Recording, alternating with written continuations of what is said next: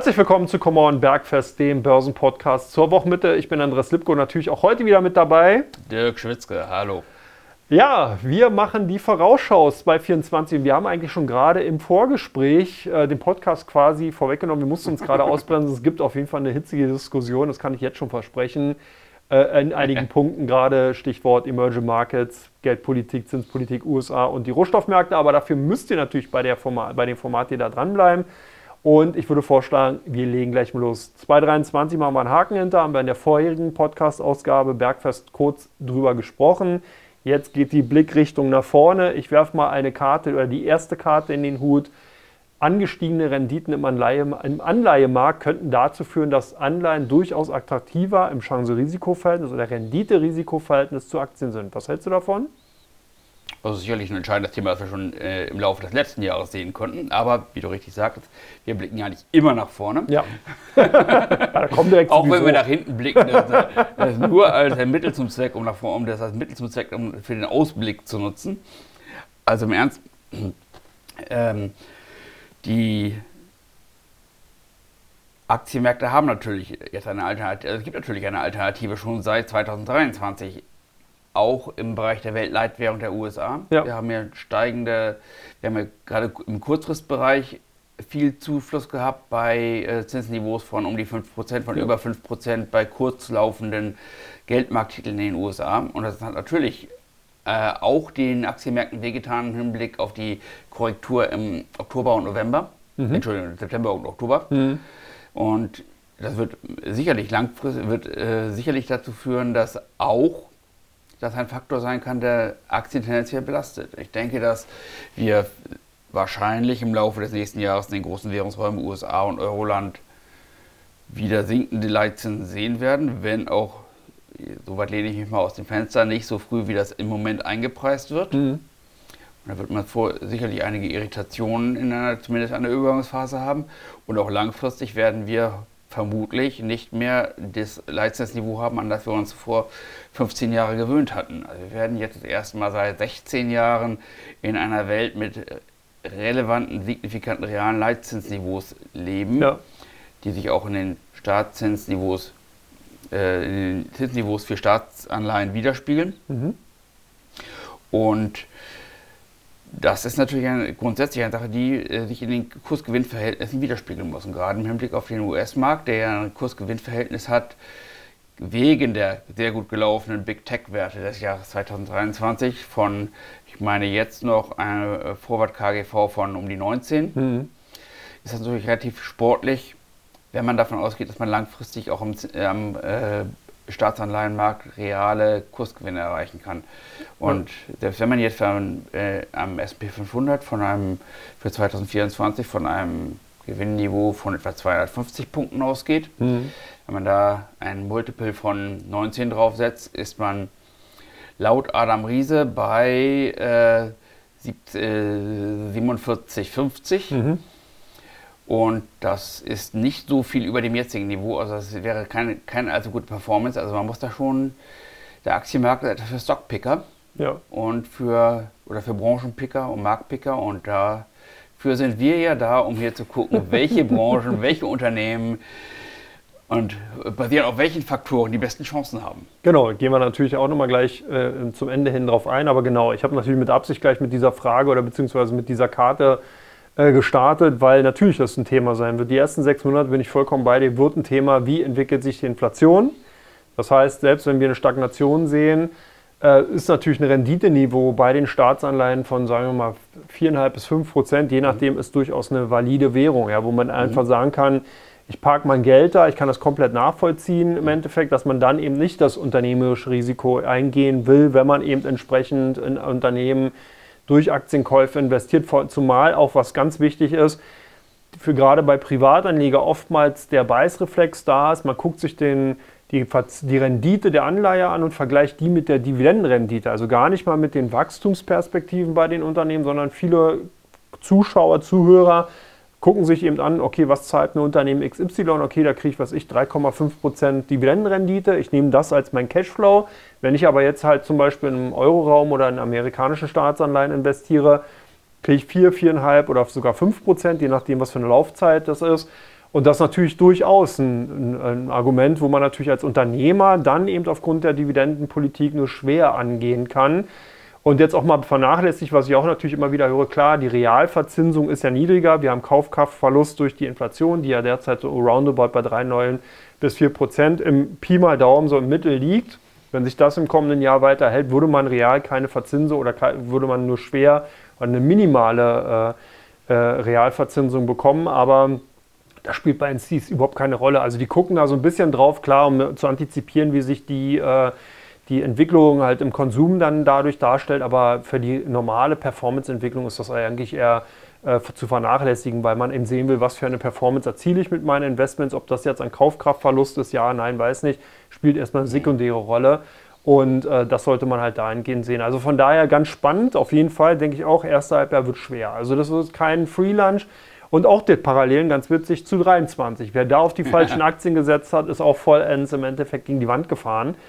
Und äh, genau, wir machen aber die Vorausschau, das heißt wirklich im ersten Halbjahr gucken, fokussieren, welche Branchen sind interessant. Ich glaube auch, dass zum Beispiel, wir können ja also aus meiner Sicht aus Banken einfach erstmal nicht mehr interessant sein werden, da ist die Story gelutscht. Versicherungswerte wiederum ja, weil hohes Zinsniveau, hoher Zinsfuß, Prämieneinnahmen werden höher verzinst. Versicherungsprodukte wie Lebensversicherung, kapitalgebundene Lebensversicherung, die jetzt, jetzt ja mehrere Jahre wirklich tot waren, weil niemand auf nahezu Nullzinsniveau solche Anlageprodukte haben wollte, die haben wieder, sind wieder interessant. Also gerade eben im KMU-Bereich, Selbstständige, die nehmen durchaus wieder kapitalgebundene Lebensversicherung, weil man eben eine Verzinsung, ich weiß nicht, zweieinhalb, dreieinhalb Prozent oder sowas bekommt. Also ich weiß nicht genau, aber zweieinhalb ist, glaube ich, schon wieder äh, so der Zinsfuß plus Absicherung sozusagen. Das ist tatsächlich schon für einige wieder interessant. Also von daher könnten das so Branchen sein, also Versicherungen, die halt durchaus aus meiner Sicht daraus zumindest mal interessant sein könnten. Dann sind wir schon wieder im Bereich, was haben wir noch beim parallelen Recovery Trade? In 2024 wird wahrscheinlich wieder gespielt werden. Wurde ja schon gespielt, Jahresende, wir haben es gesehen bei den deutschen Titeln, aber natürlich auch in 2024. Welche Branchen, jetzt können wir ja mal die Katze aus dem Sack lassen, sind denn deiner Meinung nach dann interessant, wenn man eben diesen Trade machen will. Schon mal spannend, was du eben gesagt hast zu den Finanzdienstleistern. Also, was den Recovery Trade betrifft, dann kann man ja sehen, dass die Versicherungen schon sehr gut gelaufen sind, während die Banken ja. noch teilweise, abgesehen von den wirklich, äh, von den, von den Premium-Banken wie der JP Morgan, äh, noch sehr viel Nachholbedarf haben. Also ich, grundsätzlich bin ich auch der Meinung, den äh, fundamental geht es den Versicherungen besser und mhm. ich mag die Versicherungsunternehmen, gerade auch die deutschen Versicherungen, sehr, sehr gerne. Ähm, man kann sich allerdings auch auf die Position stellen, weil die, Bank, die Versicherer haben schon viel vorweggenommen, sind mhm. schon auf relativ hohen Niveaus. Und die, äh, die Banken, gerade so die zweiten Reihe, in den USA wäre das dann so die, so die Citigroup oder die äh, Bank of America, die Warren Buffett hier am Depot hat, oder vielleicht in Europa einige Banken, haben jetzt vielleicht eher noch mehr Luft nach oben äh, im Umfeld des gestiegenen Zinsniveaus, das möglicherweise langsamer gesenkt wird als erwartet. Aber das wär, muss, ja nicht, muss man dann für sich abwägen. Mhm. Hm.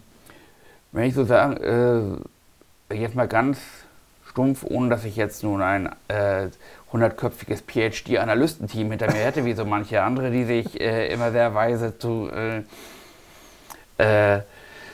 äh, Branchenpicks und Unternehmenspicks äußern und äh, dann drei Monate später erklären, warum doch etwas ganz anderes eingetreten ist, wie, wie, zum Beispiel im letzten Jahr, wo ja auch niemand Apple und äh, die Fangaktien als Top-Performer ja. antizipiert hat, denke ich, dass wir jetzt, also jetzt kurzfristig erstmal äh, viele Werte, die jetzt zum Jahresende hin verprügelt worden sind, in dieser Jahresendrallye nicht mitgemacht haben, aber mhm. trotzdem an sich solide Finanzen haben, also, ja. also, solide KPIs haben. Das heißt, dass Einzelwerte eben zumindest kurzfristig für die nächsten Wochen erstmal gute Erholungs- Rally-Titel wären. Das ja. sind eben die, die in den großen Aktienindizes äh, einfach die, die Worst-Performer waren, obwohl sie an sich solide, in soliden Branchen sind. Da kann man sich eine Merck angucken, äh, in den USA eine Bristol Myers, eine, eine Pfizer, vielleicht eine Deere. Ja, und einfach gucken, äh, was, da, was einem da gefällt. Hier muss jeder sein eigenes Groundwork machen. Wir machen ja keine, geben ja keine Empfehlungen, keine nee. Einzeltipps hier. Äh, was ich äh, darüber hinaus ein bisschen mehr auf die Makroebene Branchen finde ich sehr spannend, alles was mit Rohstoffen zu tun hat. Mhm. Wir, wenn ich jetzt mal die kleine äh, Randnotiz als Werbung in eigener Sache machen darf, sind wir auch relativ stark jetzt froh, dass wir relativ stark in unseren Common Invest Portfolios bei unserem Robo-Advisor investiert sind. Mhm. Und ich denke, da sind wir sowohl im Energiebereich, aber auch bei Industriemetallen, Stahl und auch bei Edelmetallen mhm. auf relativ niedrigen Niveaus. Und Edelmetalle können auch gerade im Umfeld einer, eines unsicheren geopolitischen Umfeldes äh, weiterhin äh, profitabel und sinnvoll sein und eine Absicherung sein. Dann hatte ich eben bei den Einzelaktien schon gesagt, Pharma- und Healthcare-Werte, die nicht mit, die äh, günstig bewertet sind und ausgebombt sind. Äh, und zum dritten könnte ich mir vorstellen, also hatte ich ja schon mal gesagt, dass ich geografisch den japanischen Markt interessant finde. Mhm. Da kann ja sich jeder auf unserer, äh, zum Beispiel auf unserer Seite comdirect.de, wo ich jetzt schon in Werbeblogs bin, einfach mal im ETF äh, finde einen spannenden, äh, effizienten ETF raussuchen. Ja, nee, ich denke auch, es gibt viele, viele Stories, die im nächsten Jahr gespielt werden. Ich würde es vielleicht auch nochmal so abkürzen, dass man sagt, zyklische Branchen wären halt interessant. Ne? Also ich denke, ja. das Chemiesektor ist eben einer der ausgebombtesten äh, Sektoren derzeit in Europa, würde ich fast schon sagen. Man kann eben auf eine Evonik, BASF oder äh, eine äh, Covestro oder sowas eben setzen. Man sieht ja auch mhm. Gerade im vergangenen Jahr unheimlich starke Übernahmeaktivitäten bzw. Bestrebungen in dem Bereich. Also mhm. hier strecken wirklich große, große Player eben ihre Fühler aus und versuchen sich da günstig einzukaufen im Verhältnis. Also günstig ist ja immer relativ an den Börsen. Der Kurs von gestern kann, der gestern günstig war, kann heute teuer sein. Äh, aber das ist halt so ein bisschen auch mal ein Zeichen dafür, dass man oftmals sieht, okay, da scheint so ein bisschen, also Mergers und Acquisition-Aktivitäten sind oftmals Top- und Bottom-Aktivitäten, wo man einfach sieht, okay, Markt ist zu heiß oder zu kalt entsprechend. Und ähm, was auch spannend ist, Maschinenbau. Finde ich auch mega, mhm. mega spannend. Eine Branche, wo man wirklich momentan so den Eindruck hat, niemand hat die auf dem, auf dem Fokus. Also mhm. alle machen einen riesen Bogen drum, zyklische Branche, oh nee, man weiß nicht genau. Aber wenn man sich die einzelnen Unternehmenszahlen mal so angeschaut hat, dann finde ich, dass die Auftragsbestände unheimlich interessant sind. Also viele Unternehmen haben wirklich volle Auftragsbücher gehabt, also ob eine Kion oder eben auch andere Maschinenbauunternehmen aus Europa, aus den USA können wirklich nicht äh, darüber klagen. Die hatten eher das Problem, dass denen auf der Kostenseite teilweise so ein bisschen das äh, entgegengelaufen ist, aber gar nicht mal die Ertragslage so wirklich schlecht war. Und ich glaube, da ist halt auch nochmal ein ganz interessanter Asymmetrie oder äh, eine Fehlbewertung im Markt momentan drin, weil einfach viele Investoren da keinen Bock drauf hatten im, mhm. äh, im vergangenen Jahr. Und jetzt in dem neuen Jahr tatsächlich durchaus positives Überraschungspotenzial. Also ganz vorsichtig, tatsächlich wäre ich bei Tex, also durchweg Cloud-Bereich, klar, Wachstumsmarkt, aber ist halt antizipiert. Man darf immer nicht vergessen, es gibt an der Börse quasi den Geheimtipp nicht. Ja, und wir haben in der letzten Ausgabe darüber gesprochen. Dafür sind wir da. Dafür sind wir hier, genau. Und dann werden das Ding auch bald kostenpflichtig machen, weil dann kommen die richtig heißen Dinger. Nein. Äh, wir haben ja in der letzten Ausgabe schon darüber gesprochen. Analysten nehmen halt oftmals einfach eine Excel-Tabelle eine Skalierung vor oder äh, eine, äh, versuchen da irgendwie zu antizipieren, wie die Ergebnisse sich darstellen, sind natürlich auch nicht davon befreit zu sagen, wie waren die letzten beiden Jahre. Wenn ich da also 20% Wachstum habe, dann antizipiere ich mal einfach, wenn ich vorsichtig bin, 18% auch fürs nächste Jahr oder vielleicht sogar, wenn ich bullish bin, 25% und packe da nochmal ein Quäntchen mhm. drauf und sowas geht oftmals in die Hose. Deswegen dein Beispiel mit den 100 PhD. Äh, äh, Analysten kommt ja nicht von ungefähr, weil genau so ist es halt oftmals. Ne? Niemand hat eine Glaskugel, wo wirklich die Wahrheit drin ist, sondern du kannst halt nur versuchen zu antizipieren. Und das ist genau das Problem. Da kann natürlich gerade in solchen Bereichen, KI, AI, ähm, Cloud-Bereich und so, da sehe ich wirklich ganz, ganz massive Gefahr für Rückschläge. Also gerade bei denen, die sehr, sehr gut gelaufen sind. Es gibt sicherlich gute Unternehmen, die perfekt äh, positioniert sind da. Die werden auch weiterlaufen, aber du hast ja auch schon gesagt, Stockpicking wird King sein. Mhm. Deswegen natürlich auch vielleicht ganz interessant, sich mal Common Invest weiter anzugucken. Dann macht ihr ja euer Stockpicking und äh, Produktpicking täglich, nur, wöchentlich. Ja.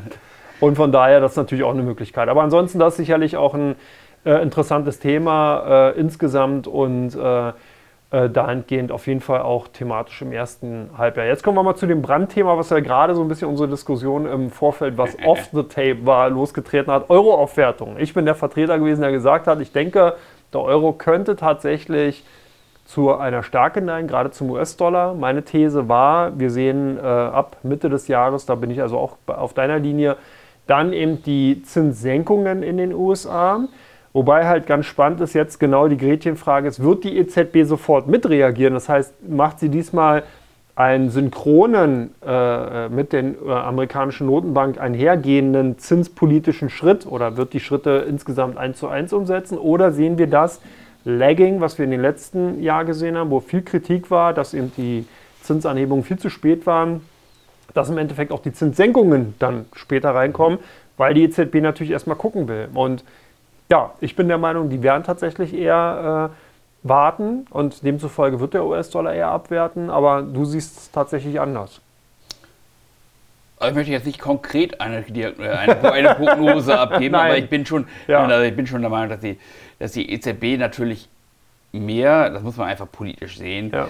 äh, in einem sensiblen Währungsraum agiert. Ja. Und von daher tendenziell immer eher, als es äh, rein makroökonomisch und geldpolitisch dem Lehrbuch nach sinn, äh, sinnvoll und gegeben wäre, immer eher dazu neigt, aus politischen Gründen eine Spur dovischer zu sein. Mhm. Und selbst wenn, was ich gar nicht äh, für unwahrscheinlich halte, die EZB, weil sie eben später im Zyklus ist, später wieder senkt, glaube ich, dass allein aufgrund der geopolitischen Rahmenbedingungen vieles dafür spricht, dass wir einen Dollar stärker sehen werden. Also wir sehen jetzt, dass, äh, soweit ich jetzt als äh, blutiger Geopolitik-Laie das beurteilen kann, wenn jetzt die Wahrscheinlichkeit steigt, dass Donald Trump jetzt doch nochmal Präsident wird, mhm. Und auch wenn nur eine geringe, äh, eine gewisse Wahrscheinlichkeit besteht, wie hoch man auch immer die quantifizieren wird, dass er wirklich androhen wird, die NATO zu verlassen oder es vielleicht auch tatsächlich tut, wird das sicherlich zu geopolitischen Verschärfungen von geopolitischen Krisen führen und dazu führen, dass gerade, äh, selbst wenn das am Ende effektiv, was wir alle hoffen, keine Folgen haben wird,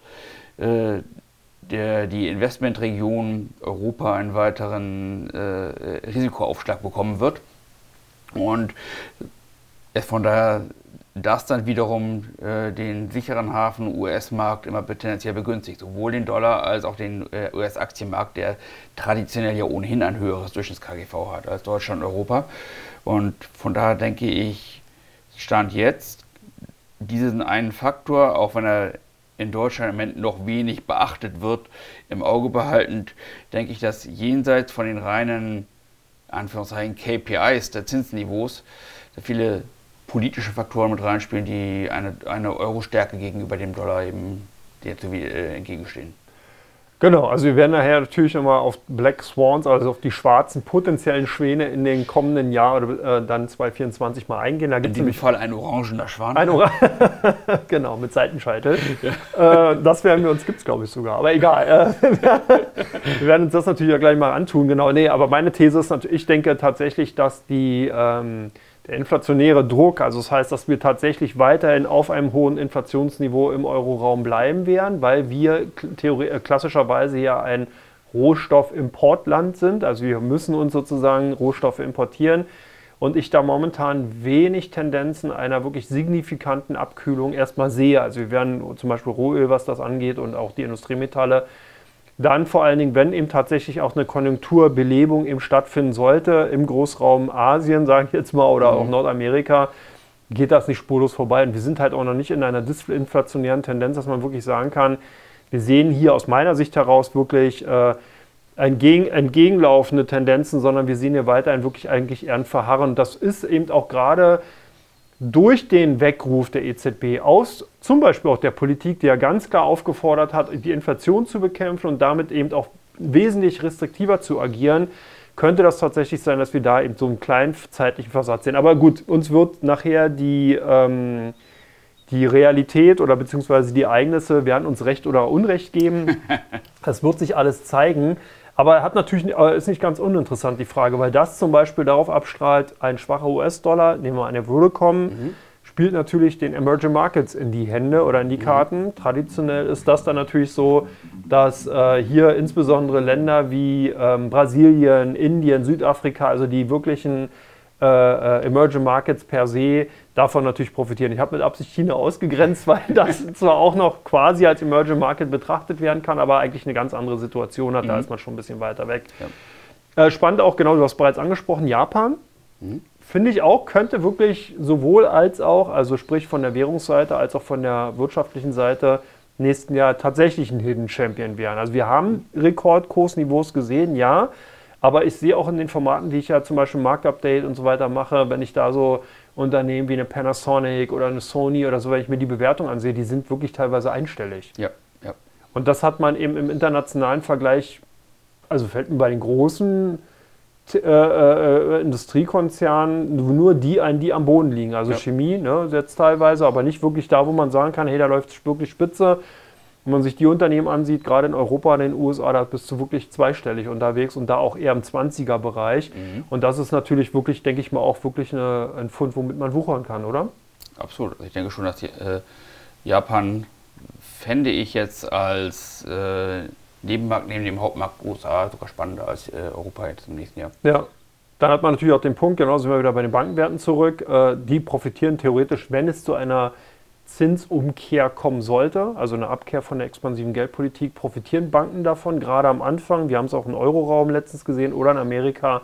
Mit der Zinswende ist eben genau dieser dieser Hebeleffekt natürlich, der ist gerade im unteren Bereich extrem stark. Also wenn ich von 0 auf 1% sozusagen anhebe, ist das halt, hat das eine höhere Wirkung, als wenn ich sozusagen von 1 auf 2 oder eben weiter nach oben gehe, dann nimmt diese Wirkung immer mehr ab. Und vor allen Dingen wird das natürlich antizipiert. Also ich habe gerade am Anfang eben diese extremen Steigerungen drin, deswegen können natürlich japanische Banken gerade oder Versicherungsunternehmen, Finanzdienstleister in dem mhm. Bereich dahingehend durchaus spannend sein, gerade wenn die Konjunktur in Japan oder die Wirtschaft sich eben dementsprechend positiv darstellt.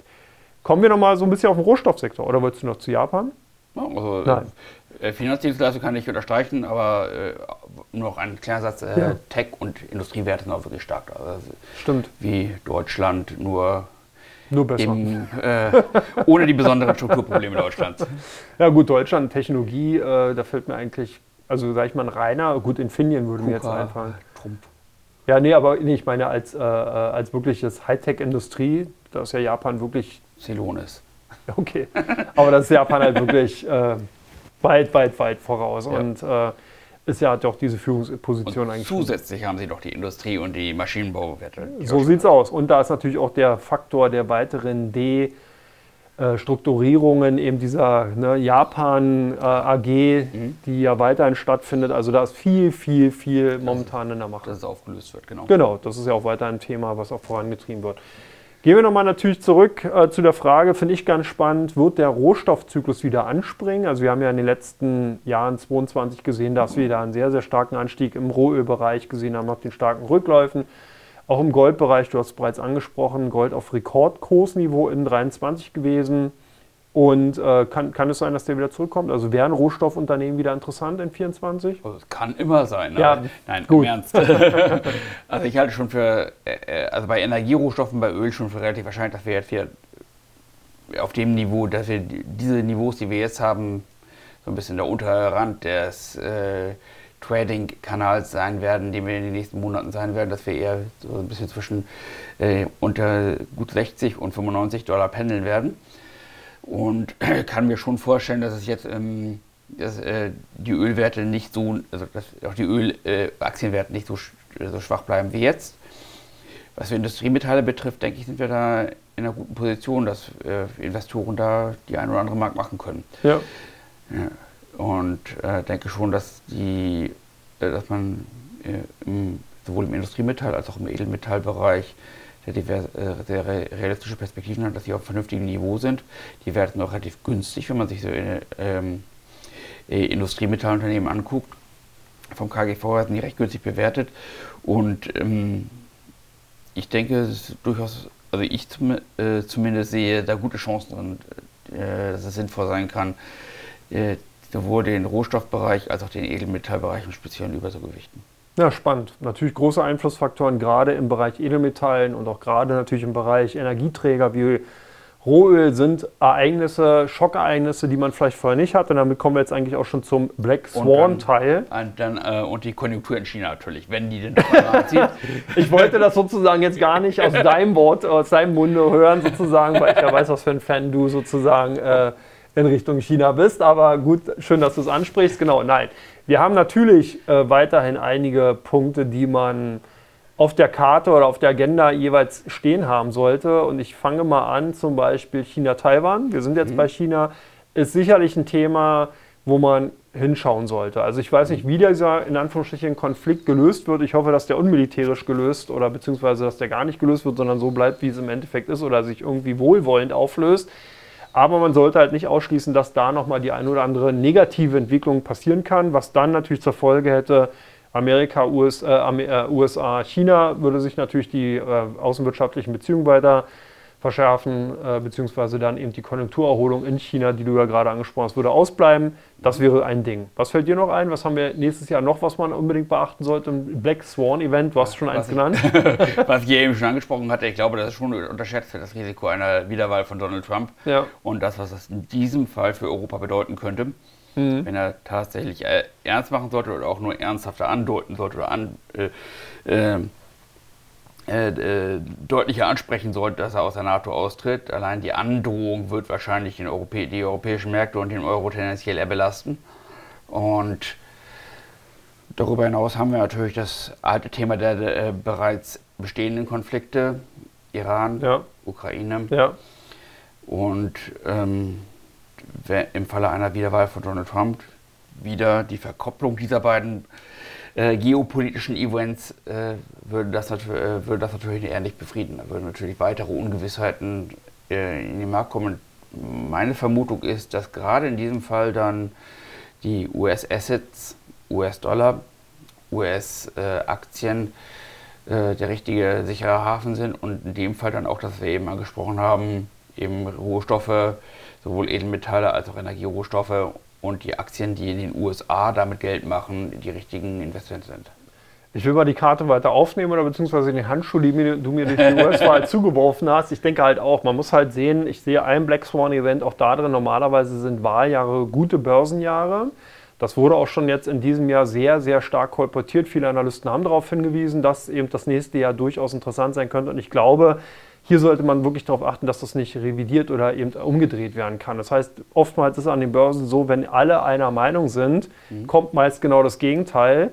Und gerade mit der Kursperformance, die wir jetzt gesehen haben, ist für mich zum Beispiel die Frage, warum sind Wahljahre gute Jahre? Natürlich, weil politische Versprechen gemacht werden. Es wird mhm. Geld locker gemacht, es wird entsprechend investiert, beziehungsweise wie wir es aus den letzten Jahren ja auch oder aus der letzten Wahl gehört und gesehen haben, wurden irgendwelche Bills äh, versprochen, die dann im Nachgang doch nicht gekommen sind. weil eben kein Geld da ist. Und das ist halt natürlich momentan als Momentum erstmal nicht mehr da. Also wir sehen ja, dass da tatsächlich äh, ein Problem eben im US-Haushalt vorherrscht und das kann natürlich so ein bisschen auch ein bremsender Effekt sein, weil eben auch viel vorweggenommen wurde. Also da würde ich auch nochmal sagen, das könnte auch nochmal so ein Punkt sein, sollte man mal schauen. Was fällt dir noch ein? Ja, also Haushaltslöcher werden ja in Wahlkämpfen oft ignoriert. Ja, ja gut, das sowieso, ja. ja also ich, äh, auch dieser ähm, auch dieses Szenario, was dieses geopolitische Szenario, eben äh, eine Androhung eines Wechsels der US-Außenpolitik durch Donald ja. Trump, würde ja für US-Aktien tendenziell eher eine Bef äh, Befeuerung darstellen ja. können. Ähm, äh, ansonsten äh, ist natürlich immer, das hatten wir eben schon angesprochen oder in einem Nebensatz erwähnt beim Thema Zinspolitik, ist natürlich immer das Thema europäische Staatsverschuldung ja. ein latentes Risiko. Ja. Also wenn irgendwann dann doch wieder in Rom in der Politik irgendjemand merkwürdige Äußerungen macht, die die Märkte verunsichern, kann das dazu führen, dass das ganze System dann gleich wieder wackelt. Das ist natürlich ein weiterer Punkt, der äh, äh nicht für die Stabilität Europas spricht. Also ich ähm, auch wenn das jetzt ein bisschen defetistisch klingt, bleibe für das nächste Jahr erstmal vorsichtig zurückhaltend bei Europa Exposure und bleibe eher bei sicheren Häfen ja. wie dem US-Markt. Ja, nee, spannend. Na, vor allen Dingen, was wir halt als Thema natürlich auch US-Markt, will ich auch nochmal eine Karte aufnehmen. Wir hatten ja äh, ungewöhnlich deutliche Worte von Ratingagenturen in Richtung US-Staatsanleihen in 2023 gesehen und da gab es ja sogar den einen oder anderen negativen Ausblick. Also als mhm. Black Swan würde ich jetzt mal eins aufmalen, dass tatsächlich da einer durchzieht und sagt, AAA ist nicht mehr. Das würde natürlich auch interessant ja, sein. haben Sie ja schon bei einem. Ja, nee, aber, aber ich, genau, aber ich meine ja, ne, also in den USA jetzt zum Beispiel ja, ja. explizit, äh, dass da eben äh, äh, noch, also noch massiver im Endeffekt nachgewirkt wird, weil man kann, darf halt nicht vergessen, Ratingagenturen senken ihren Ausblick, dann lassen sie halt sechs bis neun Monate ungefähr Zeit zum mhm. Agieren, dass eben der Staat, der betroffen ist, darauf die natürlich die Möglichkeit zu agieren hat. Und dann wird halt im Endeffekt nochmal agiert. Also das wäre auch ein Event, das sollte man eventuell noch mal ein bisschen im Hinterkopf behalten. Dann das, was mhm. du auch nochmal angesprochen hast, äh, Iran sehe ich ebenfalls, könnte tatsächlich ebenfalls ein Event sein, wo man als äh, Risiko auf jeden Fall ein Auge drauf haben sollte. Nicht direkt natürlich Auswirkungen auf äh, europäische Unternehmen, aber indirekt halt über die Energieträger wie halt Brent Crude und WTI-Sorten, Erdgas und so weiter, was natürlich extrem durch die Decke gehen würde. Iran ein großer Erdölexporteur und wenn da eben im Endeffekt eine Drastifizierung der Situation stattfinden sollte, bleibt das nicht spur- oder beziehungsweise folgenlos. Also das wären erstmal so ein bisschen die Annahmen, die ich fürs nächste Jahr auf der negativen und der Risikoseite treffen würde. Und ich denke, damit sind wir durch. Oder fällt dir noch was ein? Damit haben wir genug Negatives, glaube ich. Ne? Ja, denke auch. Reicht.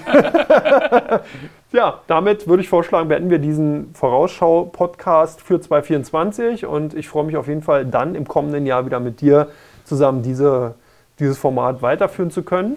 Und äh, wir wünschen allen viel Erfolg ja. und Glück jetzt bei der Jahresendrallye. Genau. Ein frohes Weihnachtsfest genau. und einen guten Rutsch. Genau. Und ein hoffentlich erfolgreiches und glückliches und gesundes Jahr 2024. Genau, und dass wir uns alle da wieder hören. Und es geht dann weiter natürlich im neuen Jahr mit der neuen Podcast-Folge von Come On und Come On Bergfest. Mit uns hier als Doppelpack und äh, Duo an eurer Seite bei eurem Agieren an den Börsen. Macht's gut. bis dann. Vielen Dank, dass ihr dabei wart und bis demnächst wieder. Bis dahin.